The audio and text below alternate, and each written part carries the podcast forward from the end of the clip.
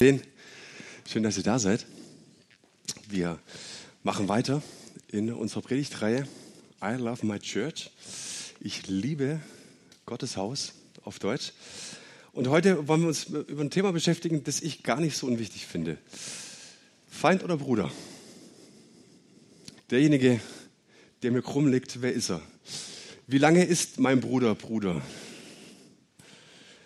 Wie schnell wird er zum Feind? Das ist die Frage und ich finde es ein wichtiges Thema. Wenn du, wir haben die Übung vor ein paar Wochen schon mal gemacht, mal angenommen, du wärst auf einer einsamen Insel ausgesetzt und du hättest nur die Bibel und du hättest keine Ahnung, wie Kirche geht, was Kirche ist. Das ist mein Stift. Und Gott würde sagen, ich gebe dir ein weißes Blatt Papier. Schreib mal heraus, was sich am meisten wiederholt. Schreibt mal heraus, was Gott favorisiert. Schreibt mal heraus, was ihr am meisten liebt, was ihr am meisten hasst. Schreibt mal heraus, welchen Auftrag er uns gibt. Und daraus baust du deine Kirche. Wie würde die Kirche aussehen?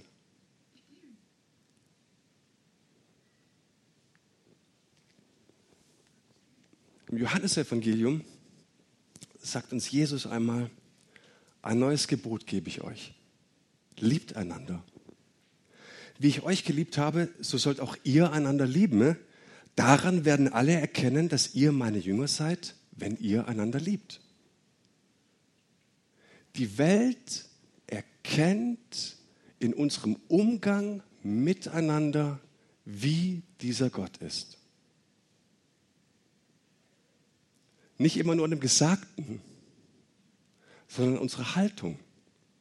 Und wir reden über soziale Projekte. Natürlich wollen wir auch soziale Projekte in der Stadt machen. Natürlich haben wir schon Winterspielplatz, natürlich haben wir schon eine Bikerarbeit, natürlich wollen wir auch mehr. Aber ich glaube, das effektivste Mittel, wie wir diese Gesellschaft erreichen, ist,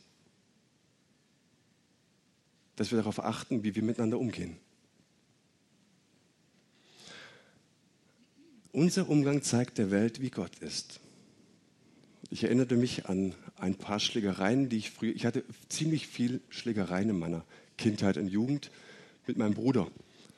Weiß nicht, wie es euch ging, wenn ihr mit Geschwistern aufgewachsen seid. Ähm, bei Jungs sind die Fäuste geflogen, bei Mädchen Haare ziehen. Ich habe meine Frau gefragt, die hat vier Schwestern, da war Haare ziehen, kratzen, beißen, was weiß ich auch alles. Ja. Und ähm, oftmals ging das so lange, bis wir blutige Nasen hatten. Ne? Und ich erinnere mich mal, dass das ein oder andere Mal die Nachbarin dann geklingelt hat und gefragt hat, ob alles in Ordnung ist. Also wenn, die, wenn meine Mama nicht zu Hause war, dann ging es halt richtig zur Sache.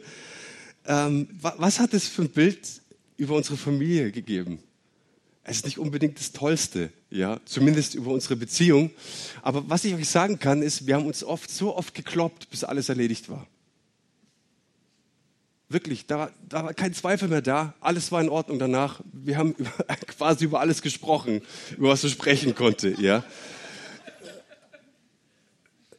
Was wir damals wussten, ist, dass man Konflikte so lange austrägt, bis sie überwunden sind.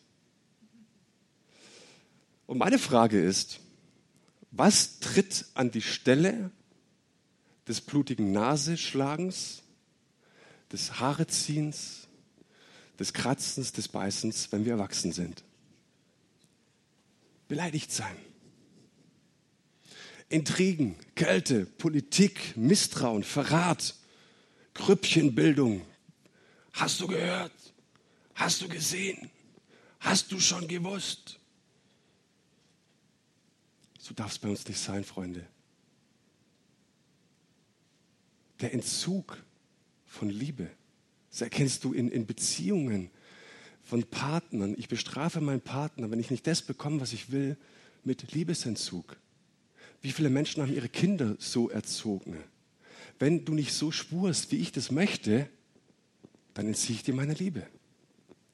Wir entziehen Menschen unsere Ressourcen und glauben, dass das eine gute Pädagogik wäre, dass irgendjemand dabei etwas lernt.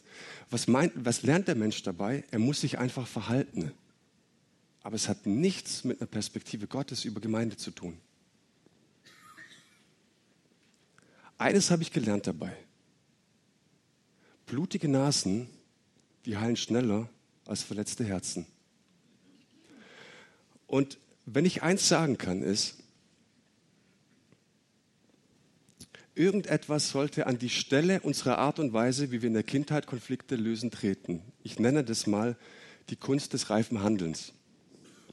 Oftmals tritt es aber nicht ein.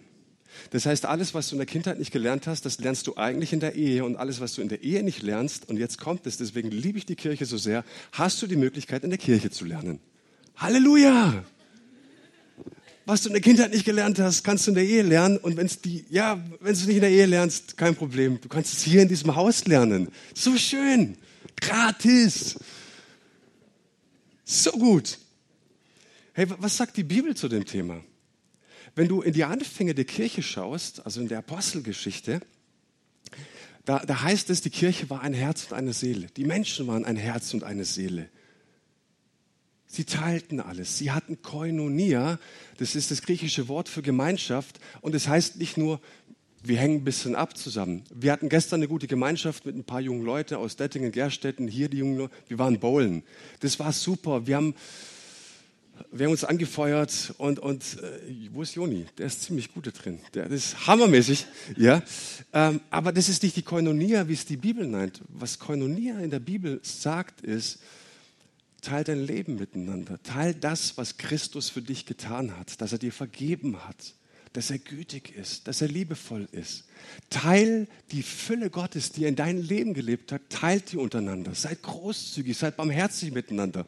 Das ist Herzensgemeinschaft. Das meint die Bibel mit echter Gemeinschaft. Und, und du siehst, dass die ersten Christen mit seinem Heiligen Geist gefüllt waren und brannten für diesen einen Auftrag. Ja, die Liebe Christi drängt uns. Wo sollen wir denn hingehen? Natürlich wollen wir raus, weil das, was wir erlebt haben, das begeistert uns, macht uns stark. Da wollen wir unbedingt raus. Aber weißt du, du kannst jetzt in die Apostelgeschichte schauen und sagen, guck mal, was die damals hatten. Wie kommen wir denn dahin? Die Zustände, das wäre super. Und oftmals vergessen wir dabei, dass in dieser wunderbaren Gemeinschaft vor 2000 Jahren von Anfang an Anfechtung war und das Potenzial der Zerstörung. Von Anfang an. Und es gibt so drei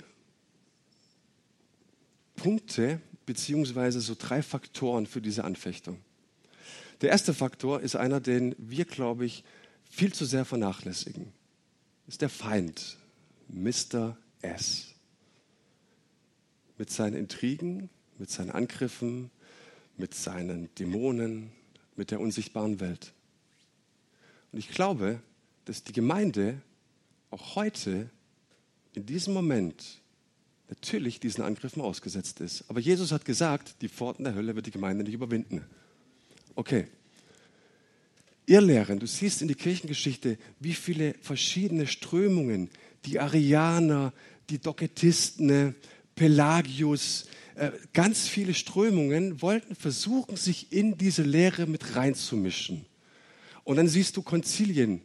Und bitte, Kirchengeschichte ist so wichtig, weil du wissen musst, wenn du heute das Glaubensbekenntnis sprichst, da haben Menschen ihr Leben dafür gelassen.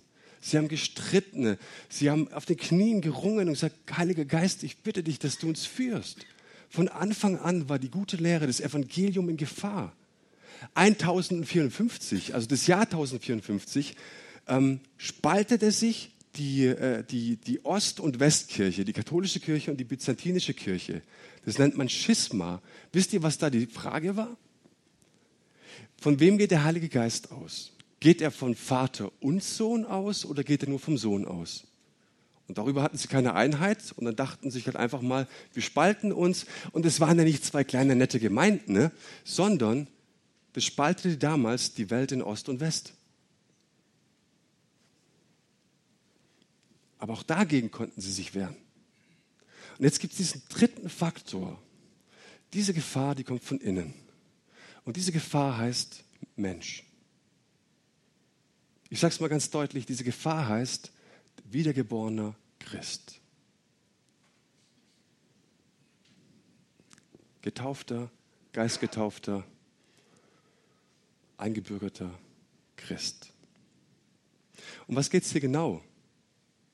Es geht hier, und darüber möchte ich sprechen, über unseren Charakter, über die Reife, über die Art und Weise, wie wir gelernt haben, Konflikte zu lösen.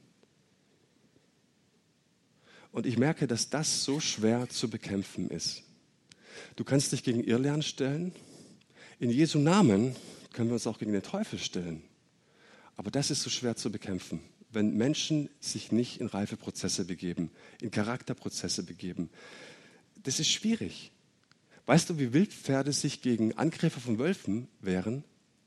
Die stellen sich Kopf an Kopf zusammen im Kreis, als hätten sie es geübt und schlagen wie wild nach hinten aus. Da kommt kein Wolf ran. Ja, jetzt das Problem aber, überleg mal, die stellen sich nicht Kopf an Kopf, sondern stellen sich Hufe an Hufe und zermalmen sich. Dann kommt noch der böse Wolf.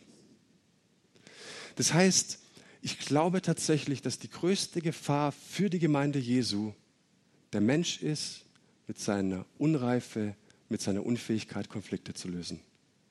Und wenn du nur lange genug diese Gemeinde besucht hast, auch diejenigen, die vor dem Neustart hier waren, die können so ein paar Geschichten darüber erzählen. Und es gibt eine Beweisführung im Neuen Testament. In jedem Brief hast du die Beweisführung dafür, dass die Gemeinde angefochten war. Und in jedem Brief findest du diesen Appell, kämpft nicht gegeneinander, sondern kämpft miteinander. Ich möchte mit euch einen Text lesen, der steht im Neuen Testament, im Kolosserbrief, im dritten Kapitel. Da heißt es, bekleidet euch also als Erwählte Gottes, Heilige und Geliebte mit innigem Erbarmen, Güte, Demut, Milde, Geduld. Ertragt einander und vergebt einander, wenn einer dem anderen etwas vorzuwerfen hat. Wie der Herr euch vergeben hat, so vergebt auch ihr. Vor allem bekleidet euch mit der Liebe, die das Band der Vollkommenheit ist. Und der Friede Christi triumphiere in euren Herzen. Dazu seid ihr berufen als Glieder des einen Leibes. Seid dankbar. Was all diese Briefe wissen oder was all diese Briefe beabsichtigen, uns klarzumachen, heiße Köpfe und kalte Herzen haben noch nie etwas gelöst. Wir gehen mal so ein bisschen rein in diesen Text und wenn du dich ein bisschen analysierst, ich glaube, die Bibel erzählt immer noch die beste Geschichte. Amen? Ja? Ich kann dir Geschichten aus meinem Leben erzählen, ich kann dir Geschichten von was weiß ich was erzählen, aber ich glaube, die besten Geschichten erzählt immer noch die Bibel. Und deswegen gehen wir jetzt mal rein. Vers 12. Geschrieben hat dieser Brief der Apostel Paulus und der stellt die Gemeinde jetzt erstmal auf ein gemeinsames Fundament. Das kommt öfter vor, bisschen Bibelkunde. Erstmal sagt er, ihr seid. Ich spreche euch das zu. Ich erinnere euch an eure Identität, die ihr habt in Christus. Und er sagt, ihr seid von Gott erwählt. Hey, das ist kein Zufall, dass du heute Morgen hier sitzt. Wenn dich irgendetwas gezogen hat hierher, dann ist es kein Zufall dann ist es Gott, du bist erwählt von ihm. Und er sagt, du gehörst zu Gottes heiligen Volk und dieses Volk ist ausgesondert. Heilig bedeutet besonders ausgesondert zu einem besonderen Dienst. Dein Leben hat Bestimmung, dein Leben hat Daseinszweck. Und jetzt sagt er ihnen noch was Wichtiges. Ihr seid geliebt.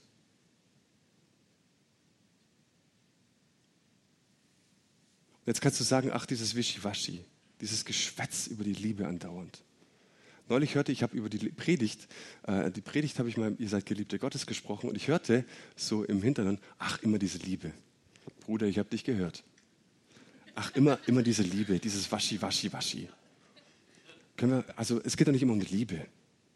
Was, was soll denn die ganze Liebe immer? Ich glaube, wenn du das nicht verstanden hast, dann verstehst du nicht das Zusammenleben und den Daseinszweck in der Gemeinde. Wie viele dumme Sachen machen Menschen, weil sie den inneren Mangel haben, einen Mangel an Bestätigung, einen Mangel an, an, an Wertschätzung. Und es gibt Menschen, die sind ein einziger Schrei nach Liebe. Erkennt mich doch mal bitte. Sieh mich doch mal bitte. Ich habe doch viel zu wenig. Ich brauche doch. Warum hört mich denn niemand? Ich habe doch auch was zu sagen ich will doch auch hier mitmischen. Da kennst du diesen tiefen Mangel an diesem Ich, ich will. Und es steht dann immer im Vordergrund. Meine Verletzung, mich sieht hier keiner. Wer ist schuld? Sind immer die anderen, immer die anderen. Ich nicht. Mein Freund Jimmy, aber ich nicht. Und diese Haltung ist ein einziger Kampf. Das merkst du, dass Menschen einen großen Lebenskampf zu kämpfen haben, weil sie ständig anecken, weil sie ständig in sich diesen inneren Mangel haben. Und neulich kam jemand auf mich zu und er sagte zu mir, kannst du bitte für mich beten? Keine Angst, war nicht hier in diesem Haus. Er sagte, ich muss dir was sagen, war jünger als ich. Mein Leben ist ein einziger Kampf. Dauernd ecke ich an. Dauernd habe ich Schwierigkeiten. Dauernd gibt es Leute, von denen ich das Gefühl habe, die trachten irgendwas nach mir. Das Problem ist, dass der Mann so einen tiefen inneren Mangel hatte, was uns Gott auch eigentlich verheißt auszufüllen. Und was die Lösung Gottes ist, dass er am Kreuz von Golgatha dieser Problemstellung entgegengegangen ist und gesagt hat, ich gebe für dich meinen Sohn. Mein Sohn wird auferstehen, mein Sohn wird in den Himmel auffahren, mein Sohn wird seinen Heiligen Geist ausfüllen. Und ich habe in meiner Liebe, in meiner Güte deinen kompletten inneren Mangel ausgefüllt. Das sagt die Bibel. Wir sind geliebt. Und wenn du wissen willst, wie wertvoll du bist, dann schau aufs Kreuz. Du bist so wertvoll, wie der Preis hoch war, den Christus bereit war für dich zu bezahlen. Verstehen wir das in diesem Moment natürlich nicht. Aber ich kann auf die Knie gehen, meine Hände öffnen und sagen, Gott, ich will es verstehen. Ein großer Teil meines Gebets ist, ich gehe auf die Knie und sage, Gott, in all den Herausforderungen, in all den Schwierigkeiten, in Druck gibt es nur eine Lösung. Ich will dich besser verstehen. Ich will deine Liebe mehr erkennen. Ich will deine Gegenwart, deine Güte, dein Wesen deutlicher erkennen. Und erkennst du, wie viele Probleme abfallen von dir, weil du die Größe Gottes erkannt hast. Je weniger Mangel du in deinem Herzen hast, desto weniger Schwierigkeiten hast du mit anderen Menschen, desto weniger eckst du an. Und jetzt kommt's. Je größer die Erkenntnis Gottes in deinem Herzen ist, desto weiter auch dein Blick für andere Menschen. Wenn du immer nur Mangel hast, musst du immer nur an, an dich denken. Und das erkennst du an Menschen, die so eng sind, aber wenn ich erkannt habe, dass mir so viel vergeben wurde, dann kann ich viel lieben. So sagt es die Bibel. Ich muss andere nicht immer verurteilen. Ich muss andere nicht immer beurteilen und beschuldigen. Ich kann anfangen, die Schuld zu suchen bei mir. Warum? Weil ich beschenkt bin. Wir sind alle so sehr beschenkt. Es ist schwachsinnig, sich gegenseitig zu beschuldigen und auf Finger zu zeigen. Und ich glaube, manchmal sitzt der Vater im Himmel natürlich auf seinem Thron und sagt sich, meine Güte, Leute, wenn ihr wüsstet, wenn ihr wüsstet. Aber ihr werdet es noch sehen.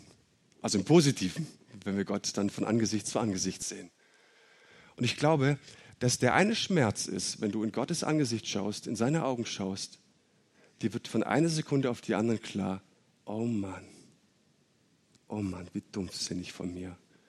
So viel gestritten um Anerkennung, um Wertschätzung, um so ein bisschen Liebe und habe dabei erkannt, dass er mir doch alles geschenkt hat. Wirklich frei bin ich nur dann, wenn ich von einem geliebt werde, der alles über mich weiß und mich trotzdem oder gerade deshalb liebt, sagte John Ortberg. Und ich finde, er hat recht. Jetzt geht es weiter. Paulus sagt, also jetzt hast du dieses Fundament, okay? Du bist geliebt, du bist erwählt, Du, hast, du gehörst zu Gottes auserwählten Volk. Und jetzt heißt es, begleitet euch also als Erwählte Gottes, Heilige und Geliebte mit innigem Erbarmen, Güte, Demut, Milde und Geduld. Also das Fundament ist jetzt gelegt, jetzt folgt die Konsequenz und das hast du oft bei Paulus und in anderen Briefen. Er spricht dir die Identität zu und jetzt kommt die Konsequenz. Er sagt quasi, du bist Kind Gottes, verhalte dich so. Du bist ein Ferrari, gib auch Gas. Okay? So im übertragenen Sinne. Das heißt jetzt, in der Befehlsform sagt er, bekleide dich, zieh etwas an. Und natürlich lässt es die Möglichkeit der Überlegung, dass wir vorher das nicht anhatten. Obwohl du zu Gottes heiligen Volk gehörst.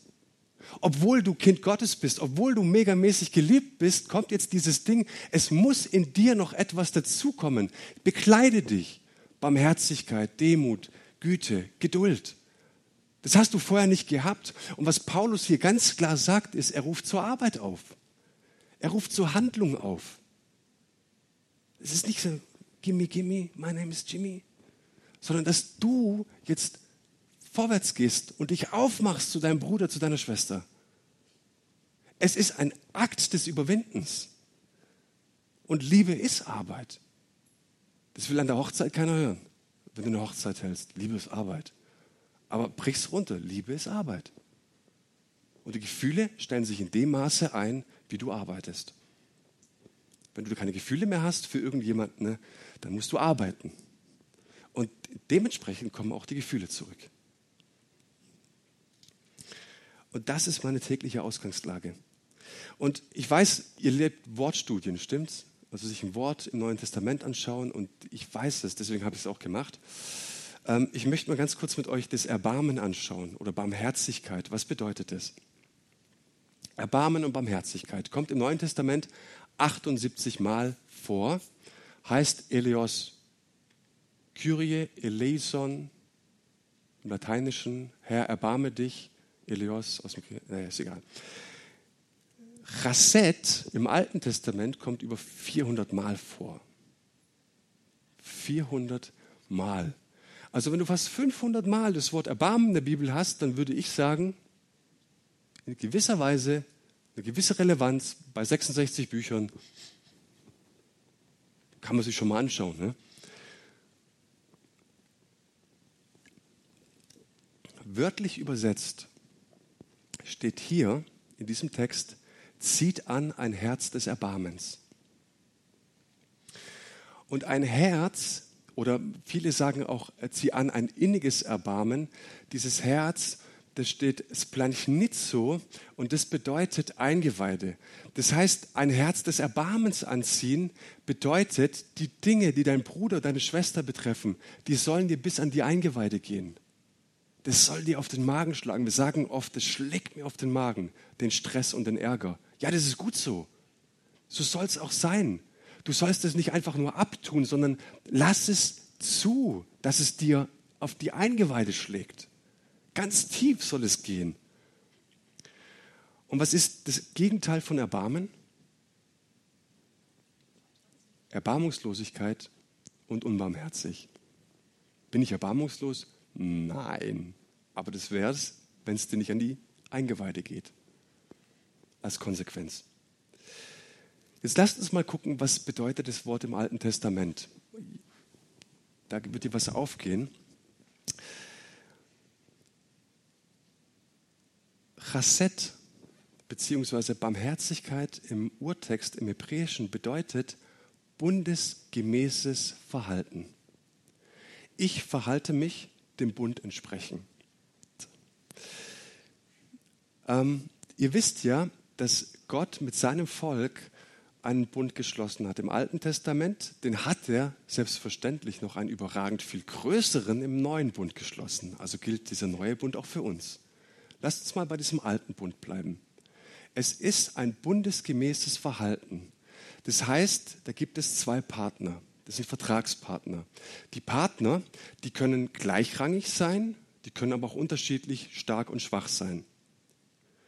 Chasset oder Barmherzigkeit ist eine Solidarität, welche die Bündnispartner einander schuldig macht. Wenn du in diesem Bund mit drin bist, Gegenfrage, musst nicht strecken. Wenn, wenn du sagst, ja, stimmt, ich glaube, Gott hat mit mir einen Bund geschlossen, dann möchte ich dir zusprechen, du bist schuldig, Barmherzigkeit zu üben. Das ist der Deal. Das ist das Kleingedruckte. Kommt mal vor, das erkennt man dann einfach in Beziehungen auch, wenn man ein bisschen unterwegs ist. Da gibt es mehr als Happy Clappy. Das ist jetzt diese Arbeit. Das ist jetzt dieses Überwindende. Das ist jetzt dieses Ich mache mich auf. Und das Schöne ist, dass diese Barmherzigkeit Gottes so sehr gilt für die Israeliten, obwohl sie den Bund gebrochen haben. Und in diesem Bund gilt auch, selbst wenn du den Bund brichst, Israel, darfst du dich erneut aufmachen und mich bitten, bitte Herr, erneuere den Bund. Weil wenn du gebrochen hast, muss der andere ihn erneuern. Und in unserem Fall ist sehr klar, dass der viel größere mit dem viel kleineren den Bund geschlossen hat. Und das fand ich interessant. Also ähm, der Bund ist gültig, fand ich auch noch sehr gut zu wissen, ne? Dass wenn wir ihn ausüben, dann gilt er. Bundesgemäßes Verhalten. Und er ist nicht nur gültig, wenn Gott uns gegenüber barmherzig ist, sondern wenn wir auch barmherzig sind. Wem gegenüber? Na, Gott gegenüber brauchst du nicht barmherzig sein. Das, das, ich glaube, ja, manche glauben das, dass sie Gott gegenüber barmherzig sein müssen. Aber Gott brauchst nicht, glaub mir das. Dein Bruder brauchst. Das heißt, das Neue Testament kennt diese Beziehung, Gott lieben, den Bruder lieben und sich selbst lieben. Das ist bundesgemäßes Verhalten. Du bist verpflichtet.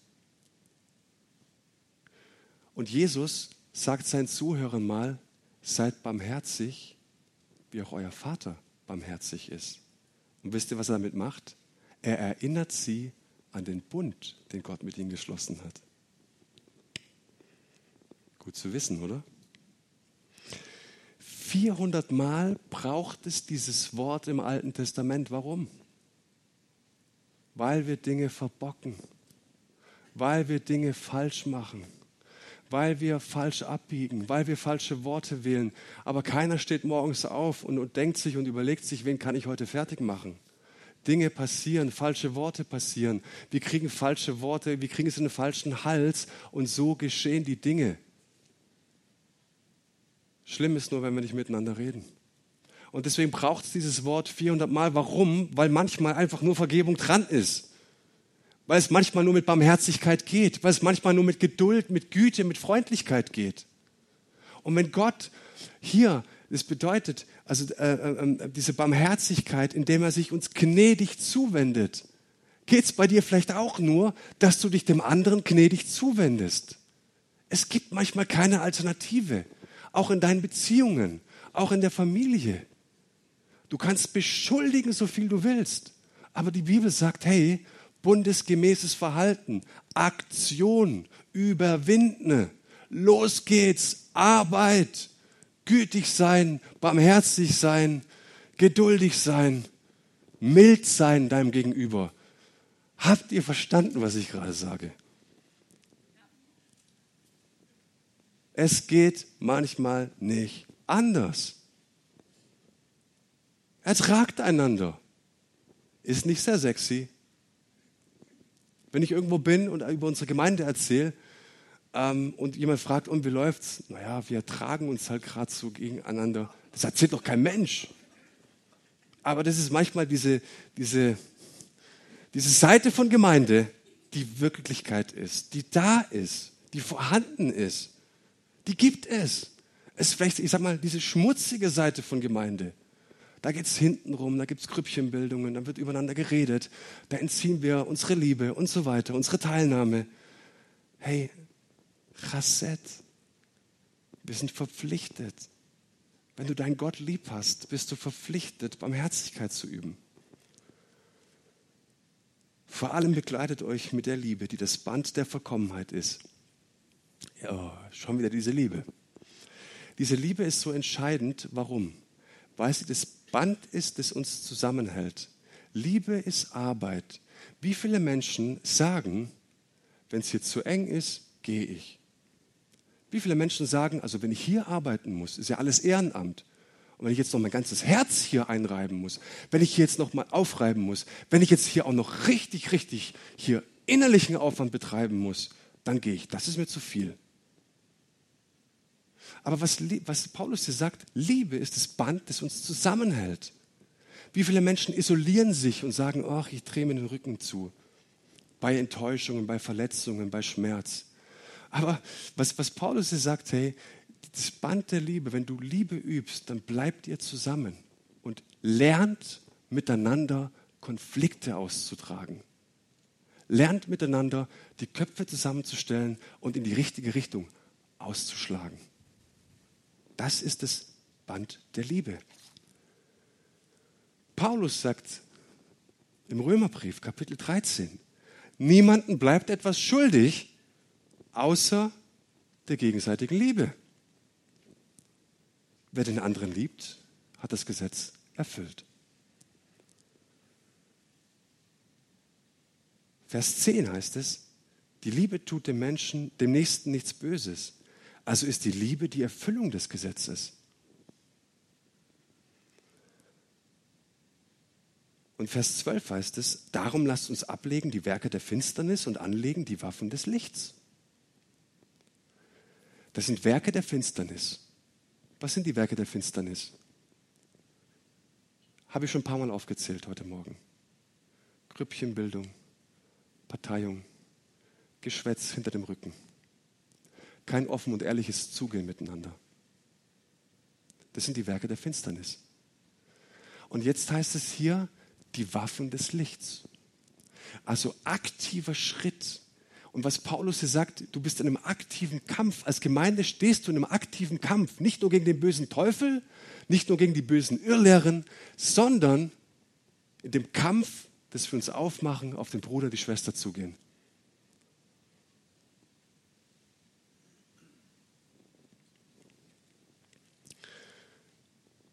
Als Gemeinde stehen wir in diesem aktiven Kampf unterschiedliche Wahrnehmungen, unterschiedliche Vorstellungen, unterschiedliche Enttäuschungen. Wenn du enttäuscht bist, ist es nicht schlimm. Das sagt nur, dass du am Ende deiner Täuschung bist. Das Bild, das du hattest, das wurde enttäuscht. Und ich merke das an diesem Punkt als, als Gemeinde, dass wir vor zwei Jahren kamen, als Pastoren, Ehepaar, als Netzwerk, und wir haben angefangen zu verändern. Und natürlich waren ganz viele Versprechungen da. Das verändert sich zu meinen Gunsten. Hat es aber nicht. Nicht immer. Nicht immer läuft alles nach dem Kopf. Weil wir verpflichtet sind als Gemeindeleitung, auf das Herz Jesus zu hören. Und wir sind verpflichtet, diesen Bund einzuhalten. Chasset, Barmherzigkeit zu üben. Weißt du, ich habe kürzlich einen Spruch gehört, den fand ich richtig stark. Begegne den Menschen mit Güte, denn alle Menschen kämpfen einen schweren Kampf. Ich glaube nicht, dass irgendjemand hier drin sitzt und sagt, ach, mein Leben ist locker, aber ganz locker. Ihr, ihr habt, habt nichts. Bei mir läuft alles ganz flüssig. Wir könnten, glaube ich, jeden hier auf die Bühne holen und sagen, meine Güte, wenn du mal die Story erzählst, dann hättest du einen anderen Blick. Aber du brauchst den Blick. Latsch mal einen Kilometer in seinen Mokassins. Und so schnell sind wir dabei, irgendwelche Vorurteile zu schließen. Wir machen uns so schnell irgendwelche Bilder. Wir ziehen so schnell irgendwelche Schlüsse. Hast du gehört? Hast du gesehen? Nee, das geht nicht. Paulus sagt zu seinem Schützling Timotheus, Kämpfe den guten Kampf des Glaubens. Den guten Kampf. Aktiv sein, überwinden, aufeinander zugehen. Und dann heißt es zum Schluss, dass uns der Friede, können wir den Text nochmal sehen? Und der Friede Christi triumphiere in euren Herzen. Dazu seid ihr berufen als Glieder des einen Leibes. Wie kommt denn der Friede? Oftmals denken wir, Friede ist die Abwesenheit von Diskussion und Streit. Sag lieber nichts. Friede. So ein Quatsch. Friede ist das Ergebnis von einem überwundenen Konflikt, von einem überwundenen Streit. Und manchmal dachte ich so, das mit dem blutigen Nasenschlagen wäre vielleicht doch mal hin und wieder eine ganz gute Alternative. Solange wir dann nicht gelernt haben, Konflikte auszutragen. Die bessere Variante wäre, wir lernen reif zu handeln und gehen aufeinander zu. Ist gesünder, glaube ich. Weißt du, unser Erfolg als Gemeinde ist, dass Menschen in einer ganz, ganz tiefen Beziehung zu Jesus leben. Dass sie ihn lieben von ganzem, ganzem Herzen Du kannst als Gemeinde wachsen, Du kannst als Gemeinde Programme raus, du kannst als Gemeinde in die Gesellschaft wirken, so viel du willst. Aber unser, unser Herzensanliegen, unser, unser größter Gewinn als Gemeinde ist, dass du und ich, dass wir unseren Gott immer tiefer kennenlernen, dass wir ihn lieben, dass wir ihm nachjagen und sagen, wir wollen in dieser Beziehung zu Jesus wachsen, immer tiefer. Und wir wollen, dass Menschen aus diesem gegründet sein, lernen, gesunde Beziehungen zu leben. Gesunde Beziehungen zu leben. Und ich möchte dich mit einer Frage herausfordern. Glaubst du, dass du gesund Beziehungen leben kannst, auch wenn Druck da ist, auch wenn es Konflikt gibt?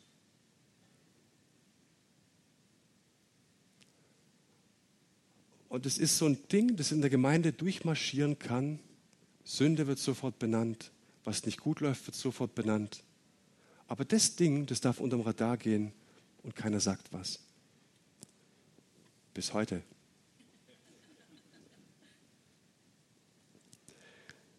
Es sind leider schon so viele Beziehungen in Gemeinden zu Brüche gegangen. Und jeder Konflikt fängt klein an. Du kennst es vielleicht, diese Geschichte von dem Steinchen, so ein ganz kleines Kieselsteinchen am Morgen im Schuh. Du läufst ein bisschen zu Hause rum, hast die Schuhe schon an, mach doch nichts, passiert nichts. Gehst zur Arbeit, ging auch noch. Aber wenn du mal acht, neun Stunden gearbeitet hast und du warst nur auf den Füßen, dann merkst du irgendwann mal, ich hätte dieses ganz kleine Kieselsteinchen rausnehmen sollen. So fangen Konflikte an. Dieses ganz kleine Ding, ach, muss ich nicht erzählen, muss ich nicht sagen. Warum soll ich auf meinen Bruder zugehen, auf meine Schwester? Warum soll ich auf die Gemeindeleitung zugehen, auf den Pastor? Das legt sich schon alles. Das legt sich nicht. Zwei Sprüche habe ich euch noch mitgebracht. Du kannst nur mit Dreck schmeißen, wenn du selbst im Dreck sitzt. Und wenn du merkst, dass du anfängst, irgendwelche Fäden zu ziehen hintenrum, wenn du merkst, ich bin da integriert in irgendwas und es geht hintenrum und es geht gegeneinander, dann lass dir gesagt sein, du sitzt im Dreck. Wer mit Dreck schmeißt, der sitzt selbst im Dreck. Und da möchte ich dir noch ein letztes sagen. Kein König verlässt die Kutsche, wenn der Bauer mit Tomaten wirft. Es ist die Frage, wie wir aufeinander zugehen als Königskinder. Und ich möchte dich daran erinnern, du bist kein Bauer. Du bist ein Königskind. Und der König, der steigt aus. Dein Bruder, deine Schwester. In dem Maße, wie du auch auf den anderen zugehst, Barmherzigkeit übst, milde bist. Wollen wir das tun? Wollen wir das üben? Wollen wir arbeiten, auch wenn wir ehrenamtlich hier sind? Ja? Ich glaube, dass das in der Phase der Gemeinde gerade so entscheidend ist, so wichtig ist. Deswegen sage ich es. Und ich möchte dich auch bei Gelegenheit auch mal darauf ansprechen, auf diese Predigt verweisen. Lasst uns gemeinsam Gemeinde bauen. Gott hat so Großartiges vor. Wende dein Herz nicht ab, sondern lasst uns gemeinsam in eine Richtung gehen.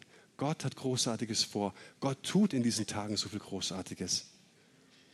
Und ich möchte dir jetzt zwei Minuten Zeit geben am Ende dieser Predigt, dass du eine Entscheidung treffen kannst.